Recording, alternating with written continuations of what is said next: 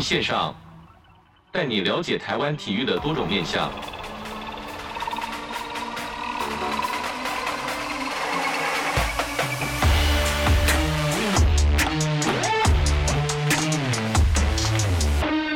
体育线上带你了解台湾体育的各种面向，欢迎收听本周的体育线上，我是子敬。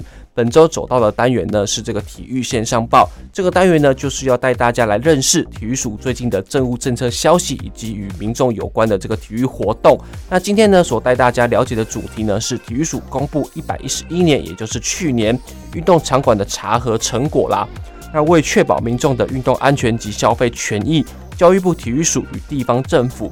共同协助在新冠肺炎期间推动运动场馆各项防疫措施，以及办理运动场馆的查核作业，提供消费者安全的运动环境，并保障运动消费权益。那最近呢，也公布了这个一百一十一年度的查核结果，全国纳入查核公司立的运动场馆业者呢，总共有一千四百二十六家，平均合格率达到八十九点九一。那待会呢，我们也会邀请到这个运动设施组的科长来跟我们分享一下这个计划的内容。运动场馆查核对象呢，涵盖了游泳池、健身中心、贩售健身教练课程及发行礼券的运动场馆业者，而且也就是健身房啦。那场所的安全查核项目呢，包含这个运动场馆的安全、紧急救护设备、一氧化碳中毒检查等等。那还有这个消费者安全契约。那贩售健身教练课程或发行礼券的运动场馆业者，检查项目呢，包含这个贩售教练课程的契约以及礼券的内容。那是否符合相关的定型化契约等等的相关事项？那我们接下来就邀请教育部体育署运动设施科的周爱文科长来跟我们说明一下这个项计划的内容。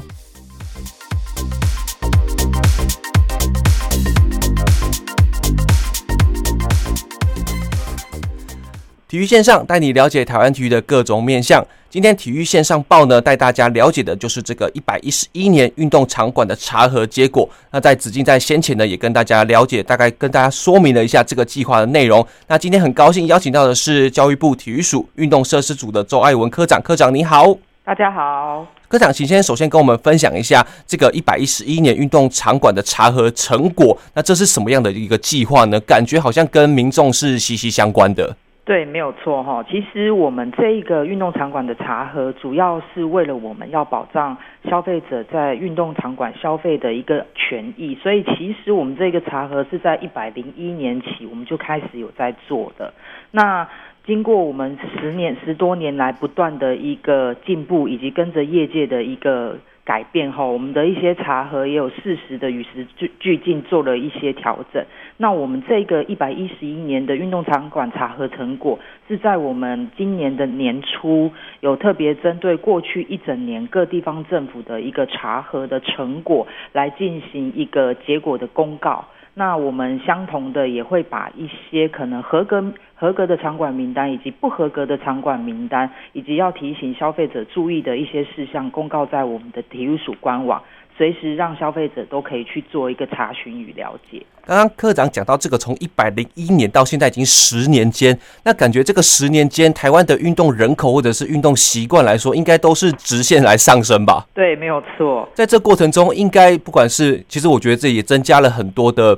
哎，不能说负担啦，说只能说甜蜜的负担。为什么呢？因为大家这个场馆，我们看到每个县市的这个运动中心都一直在盖，那更不用说民间的健身房。那再来呢，就是要请问科长，就是说针对这个公司立游泳池、健身中心定型化契约哦，这个很长哦，还有这个健身教练服务定型化契约，还有体育场馆发行礼券，这个查核结果分别是什么呢？啊、呃，就如同刚就是主持人这边有提到的哈，就是说这十年以来，我们整个。呃，消费者他对于一个运动以及健康的意识，绝对是已经较十年前是非常进步非常多的。那所以呢，我们在体育署这边也在这个部分有去做了一些精进跟调整。那您刚提到的就是说，针对公司泳池啊，哈等等，您刚提到的这四个的查核结果，我这边简要的说明一下。那第一个部分是公司立游泳池，我们在一百一十一年，因为其实受到疫情的影响，哈，地方政府不光是在要做防疫的工作之外，同时它也要兼顾一个运动场馆查核的持续查核的作业，是。所以在去年来讲是特别的辛苦。那我们也感谢地方政府的配合哈，以及协助啦。那目前呃，在以一百一十一年来讲哈，公司立游泳池我们去年实际查查核了三百三十八家，哇，这很多呢。对，那但是因为疫情，其实是有稍微呃降低加速了。不然以前是更多，是。那所以在去年的话，我们在查了三百三十八家，那其中有三百一十一家的业者是合格，二十七家的业者不合格。所以也就是说，我们全国各县市游泳池的一个合格率哈，我们平均有高达百分之九十二点零一。那这个是游泳池的部分。另外，在健身中心招募定型化契约，同样我们也是查了五百零三家业者。那有四百四十五家业者合格，五十八家不合格，合格率达百分之八十八点四七。健身教练服务定型化契约，我们总共查了四百七十家，那其中有四百二十一家业者合格，四十九家不合格，合格率达八十九点五。最后一个就是我们发行商品礼券定型化契约。我们总共呢也是查了一百一十五家，那其中有一百零三家的业者合格，十二家未合格，合格率也是相同，达到百分之八十九点五七。那以上这四个部分，大概是我们在一百一十一年度的一个查核的结果。以结果来说，感觉台湾这些业者好像也蛮负责的哦。因为毕竟在这个查核结果之前，他们也必须要先自己要求自己有达到这个合乎安全的标准嘛，然后再经过体育署的查核之后，这个我想请问科长，就是说这些在查核的过程中有没有遇到哪些困难呢？啊、呃，其实困难是很多啦。那就刚您提到的哈，不仅仅是呃业者，他必须要了解我们政府定的一些相关法令规定。那另外，其实，在地方政府端，他也必须要去了解我们整个中央制定相关的规范政策。所以，其实我们在这十年以来，我们每年度哈，除了就是针对地方政府，因为他们是第一线的查核人员，一定要非常清楚。那我们另外也会针对业者来去做一个每年固定的一个研习会。那我们通常都是用 采。呃，比如说地方政府跟业者这样子的呃对象分开，因为我们了解到他们所需要认知的呃内容是不太一样，是不同的。对，所以我们其实这这十几年以来，我们持续在做这样子的动作。是，那在这个内容里面有特别看到这个运动场馆业者发行的礼券啊，这个很好奇，说这到底是什么？嗯。我所知道的是，可能我去健身房所签约的内容仅此而已。那对于这个礼券来说，可以跟这个听众朋友来介绍一下。好，那礼礼礼券的部分哈，其实呃，大家就可以把它想成是。我们一般去百货公司，我们不是也会有百货礼券吗？对，其实礼券等同于现金啦。同样的，它在我们运动场馆所发行的服务礼券，它其实也是一样的概念，都是这个有效证券的啊。对。所以说，呃，以目前，但是坦白来讲，哈，因为我们现在我们健身产业一个很多元的发展，还有形态的转换，以及电子支付等等的影响之下，其实我们现在发行礼券的一些业者，它明显就是降低很多，有比较少一些了。对，呃，应该是少蛮多的。我我举一个例子，比如说像刚您提到，到底礼券是什么样的一个态样？就是一般记不记得有印象？可能以前我们去游泳池，通常。会发行那个游泳券哦，是就是买那个一本去使用的那种对对对对对，对，它其实等同于现金哦。所以我们假设它，呃，应该这样讲，它等同于现金，所以我们在票券上面就必须要要求它有一些规范。第一，它不可以有使用期限哦，是，因为它等同于现金嘛。第二呢，那它也不可以指定只能谁用哦，就是不能有这个个。只专属于个人，而是这个券的使用人谁去谁使用啦。对对对，第三当然还要注明，比如说它的发行的机构嘛。那还有第四个就是他履约保证，他可能有需要第三方的保证，这个价值可以继续来使用，应该是这个意思吧？对，没有错，大概都是这样子。所以这个就是我初步这样可能用比较简单的方式，让所有听众朋友可以去了解，到底是运动商品服务礼券这个是什么东西。是，那这个科长刚有讲到这个游泳池，那其实就很好奇，因为毕竟疫情解封了嘛，逐渐解封，那现在夏天也要到来了，那游泳池的查核很重要，因为我所知道，因为子敬是这个体育大学毕业的，所以很多同学在这个游泳池当面当这个救生员啊。那这次游泳池方面有有查到什么样的违规吗？那什么样的情形是最为严重？虽然说我们知道说大部分的这个业者都是很守法，很很为这个民众来着想，那这少部分的部分，这些的违规部分哪个情形是最严重的呢？OK，其实，在我们因为当也前面也有提到嘛，就是说在我们的查核已经持续了十年以上了，所以基本上。尤其是游泳池的业者，它的通常变动性不大，没有像健身中心还有一些小型的个人训练工作室，它的就是汰换速率这么快。所以其实基本上来讲，他们对于我们游泳池管理规范应该要规范的事项都已经非常清楚。所以在游泳池呃查核不合格的部分，主要都是。第一，它可能不符合地方政府的一个建筑法规或是消防法规。是。那还有它，比如说在室内的空气品质有违违反相关规定。好，那第那另外一个部分就是说，可能我们民众会比较直观式的，一进到一个游泳池就比较了可以看到，就是说，通常有一些业者他会漏了去公告他当下。游泳池的水质哦，是在这个岸边的这个水水质水温哈，或者是它的一个水深现况，所谓的这个 pH 值的样子，对不对？对，没有错。是，因为像我们也发现到说，有一些叶子，因为它的那个 pH 值，它有一定几个小时以内要去监测一次嘛，那可能当下去检查，有一些叶子它那个白板可以修改，它可能就没有去修改，或者忘记了。对，所以大致上都是这样子的一个状况。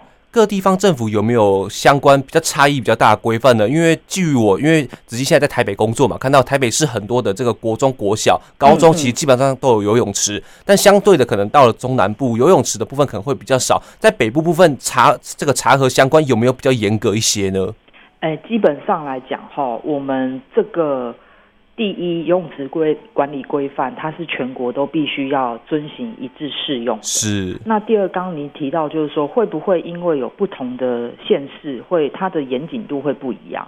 那这个研究顶多只是差在，比如说针对水质，因为水质它的 pH 值它是在一个范围区间。是。那当然，可能台北市政府它区间会抓的比较小。是，它只有更严格啦。对对对，它它。只有更严格，没有更宽松。是，所以就算是除了这个其他县市以外，都是合乎这个中央的标准。没有错。那只有更严格，没有那种更宽松的啊。这也是对这个这个听众朋友跟这个些游泳池的这些朋友来说是一个保障啦。那再来就是走到这个关于健身中心招募会员定型化契约，这个算是近年来可能在新闻媒体上面问题看起来比较大的部分。嗯。那这一次查核有哪些的违规的情形是比较多的呢？呃，其实哈，我们这样讲，就是说，刚刚我前面也有提到，就是可能我们在运动训有一些呃健身中心或是小小规模的个人训练工作室哈，因为它的一个呃汰换市场的汰换会比较快，太快了，对，所以说其实有一些业者他可能可能是刚开始经营，不像有一些比如说比较连锁性的，它可能在十十年来它都存在市场。那它它对于法规的定义就会比较清楚，那反而是这种中小型，它就会比较不了解。那通常来讲的话，基本上它呃比较没有办法立即的符合规定，通常都是出于它对法规那个不是的细节不是那么清楚啦。所以说，主要就是在几个面向。那第一个，它就是没有把他可以呃营业的时间，他把在。他们的契约有明确的载明啊，这是第一个。那第二个就是说，过去我们也发现到，就是呃有会员呃有消费者他加入了这一个健身中心，就他发现到他每次去都是满满的人，呃舞蹈教室他用不到，那健身器材他都用不到，人太多了。所以说也因为这样子，我们有在定型化契约里面去要求，就是说他们业者。要去很明确的告知消费者，我这一个分管，这一个健身房，那我预计招收的会员人数，以及你入会的时候现有的会员人数。是。对，那还有我实际可以提供消费者使用的总面积啊。是。那这一点我才特别再解释一下，这是什么意思？因为过去有人在加入健身房之后，哎，刚开始加入，他告诉你我们有 SPA 区，好，有三温暖区，设备都很齐全。对，可是可能随着经营，可能业者的考量。他可能觉得经经营 SPA 的这个部分可能有它的困难度，消耗太多成本，他就自己把它停了，只留健身区。那通常这个消费争议就产生了，是，他就会觉得，哎，这跟我刚加入的时候，哎，我我要的服务内容不一样啊，说的不一样啊。对，所以因为这样子，我们法规就跟着修改，所以才会有您这边了解到，就是说实际可供消费者使用的总面积等等。通常就是大概是这几个面向。是在这个过程中有没有给业者一些甜蜜期呢？就举例来说，就像科长刚才说的，有一些的新的厂商、嗯、新的业者，他可能不守法规、嗯，那我们是先以劝导方式呢，还是就直接来做裁罚呢？啊。基本上来讲吼，我们当然查核的最终的目的不是要裁罚业者，没错，最终的目的还是希望他们可以赶快符合法规，所以基本上地方政府不会在第一时间就开罚，他会还是会给业者一个很合理的改善期，是，对。除非是他是多次恶意不配合，哇，这个就不没话讲，这就一定要对，因为到最后可能受害的是消费者，那就会衍生了我们接下来就要讲的这个消费纠纷了。那对于这个消费纠纷来说，民众要如何进行申诉呢？因为来说，子金举例来说，自子金自己以前在签健身房的时候，就有这个送这个礼品跟或者送这些呃，应该说算营养品之类的。那可是到最后我又不我又不想要去的时候，我又不晓得要怎么申诉，那只能默默吞下。这是。以前可能比较会遇到状况，那现在呢？这个业者跟当业者跟这个民众讲的不一样的时候，民众要如何去申诉呢？啊，其实哈，我们现阶段第一个最简单记的方式，就是民众可以直接拨打一九五零，是消费者对，嘿，一九五零，这个是一个中央总机的概念。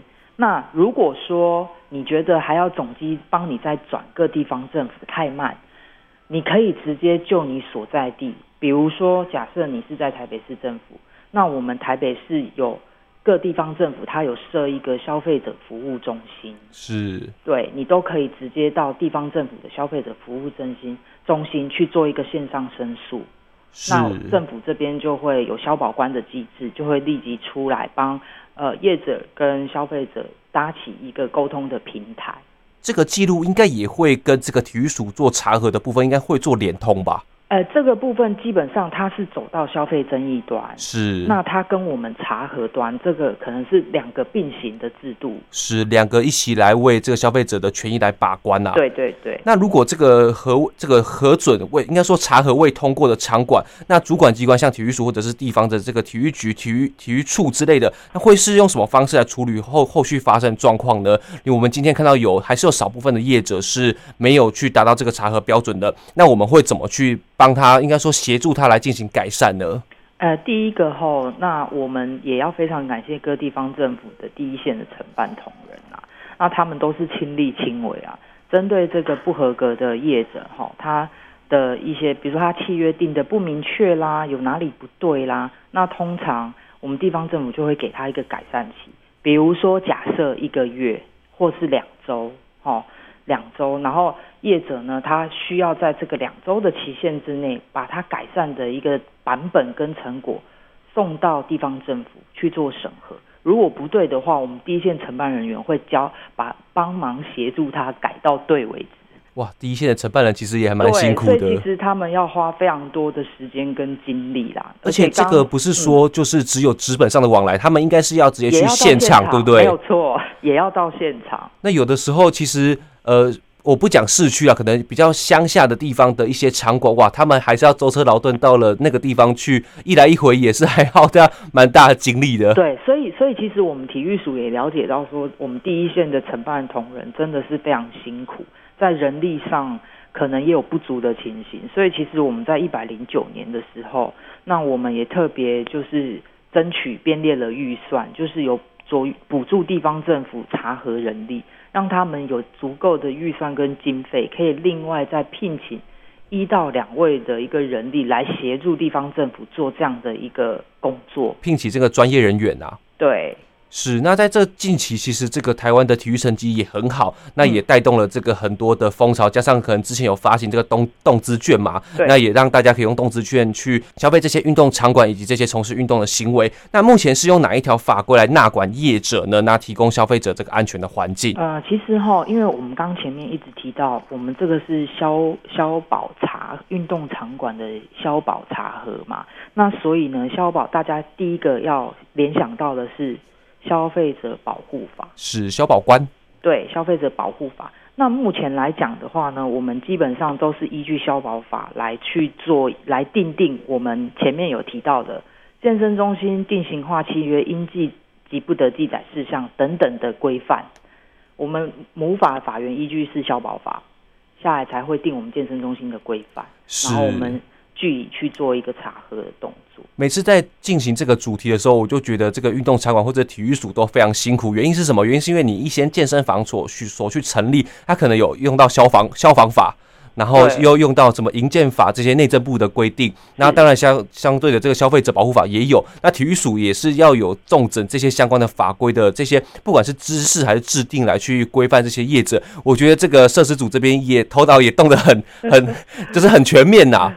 嗯，是，这是我们应该做的，但是的确就像您提到，就是说这个因为涉及到就是人民的一个权利义务以及生命财产的安全，它确实。思考到的法规面向要比较多面性啊，是，所以这个也是这十年十几年以来慢慢慢慢累积走到今天这一步的成果。是，紫金紫金在电台也常常跟这个其他的记者同仁有聊到说相关，例如说文化部啊，或者是一些相关部会的规定。这样思考下来，我觉得体育署的这些 这些面向，我觉得是最广，有不管是涵跨部会啊，甚至其实到我们自己国防部，像这些这个用地的取得，其实都是非常的复杂啦。没错，是因为子。在之前做了这个国训中心的专题啦，你非常了解，是就觉得说，哎、欸，在体育署除了。盖了之后要跟内政部同意之外，你还要跟国防部去协调。那相对你在地方政府有很多的，例如说空屋的规定等等，哇，我觉得这个相关的承办人都是非常辛苦了，十般般武艺都要会。是，那这边也是要跟体育署说一声辛苦了，谢谢啦，也是为了这个民众来把关。那再来呢，就是要跟民众很非常相关的，就是说民众前往这运动场馆或者是在签约前有没有通常会忽略或者是不常注意的地方，这个就是出现在猫腻啦。来，跟请科长给我们介绍一下。对，我们其实哈也发现到说，为什么会有消费争议的产生？除了业者端之外，那另外在消费者端其实也是蛮重要的一个因子哈。因为我们呃，应该这样讲，有去过健身房运动的经验哈的民众，大概都可以了解到说，我们对于追求我们自己的身体健康、美等等各方面是有一个憧憬的。有一个希望的，没错。那通常在健身房，他可能第一线的一个业务行销人员，他非常了解我们大家对于追求健康这件事的心理，没错。所以可能他在一些话术上，哦，可能会讲的消费者蠢蠢欲动，哇，我就会让你忽略了很多我应该要注意到的契约细节。所以我们在这边呢，也要特别提醒消费者，哈。呃，在你还没有很详细了解契约内容的情况下，我们会建议你先缓一缓，冷静一下，看清楚，确定了，我们再来签。同时，在签之前，我们也要签，可以想到，哎，体育署有体育署这个官方网站，它上面有公告相关你们要注意到的讯息，要注意到什么？我觉得先做了一下功课，我们应该要来当一个聪明的消费者，这样子才可以避免到后续因为一些当时你没有清楚了解，然后又被呃第一线的一个行销人员就是呃讲得非常的热情，天花乱坠，对，所以就签下了契约的所产生的消费争议啦。所以我们就是还是要再三的提醒消费者，一定要当一个聪明的消费者。是，那讲到这个就会马上就要连伸到，就是说这管道部分，我们可以从哪里获得这个合格的名单呢？我们刚才讲到，哇，好三百多家、四百多家，这个家数实在太多，要分布在这个全台湾。那我们能从哪边的网站或者是一些公告的内容来知道说哪些厂商是合格的，哪些是不合格的呢？呃，其实就我刚刚提到，第一个哈，我们在呃体育署的官方网站，我们有一个专区。那基本上呢，我们同时有公告，就是刚您提到的这些合格跟不合格的业者的名单都在上面。那第二个就是说，体育组这边也呃特别的帮消费者准备了一个很简易版、白话版的 Q&A，也就是说，我们去收集了我们所有消费者他发生的消费争议以及不了解的地方。还有一些可能业者对于一些消费者他一个行销话术的包装跟问题，我们设计了很简单可以理解的 Q&A，就是目的就是要让消费者用最简单的方式可以去了解我们的法规规范，以及你应该要注意到什么的事项。那我想在我们体育署的官网这个部分都有非常多的资料可以供大家去做一个参考。是，讲到这边同时呢，子静也会把这个体育署的相关网站去把它放在我们这个连接的下面呢、啊。那希望有。需要的这个听众朋友可以去点来看一下，你家附近的或者是你现在从事的这个健身房到底合不合格？因为这关系到不管是消费权益啊，甚至到安全，其实都是层层相关的。那体育署今年有一样会做相关的查核或者是宣导吗？呃，我们的查核是每年都会做，我们不间断，这是第一个。那第二个就是针对宣导的部分呢，我们每年也都会办不同的研习会。那我们今年是预计在四月。以四月二十四号以及五月下旬，我们会分别办游泳池以及运动场馆的一个演习会。那我们希望就是说，透过这样子课程的方式，不断不断的每年去精进业者跟地方政府的第一线承办同仁，吼，他们针对一些法规上的一个消保。呃，消费者保护的一个相关规范，以及还有分享一些常见的消费争议的认识与处理啦。那我们也希望就是说，除了要让他们可以去了解我们现行的规范之外，我们也希望透过这样子的一个研研习会，可以提升我们整体的一个健身产业的竞争力。那来达到健全我们运动的消费环境。是，那说到这边，大概听众朋友可以了解一下体育署针对这个去年一百一十一年运动场馆的查核结果。当然，今年呢也是会继续来进行的。那有兴趣的这个听众朋友，就是可以上体育署的网站来去做相关的了解。今天很高兴邀请到运动设施组的周爱文科长，科长谢谢你哦。不会，谢谢大家。那也期待这个运动场馆，这个台湾的环境可以越来越好。那体育线上，我们下周再见喽，拜拜，拜拜。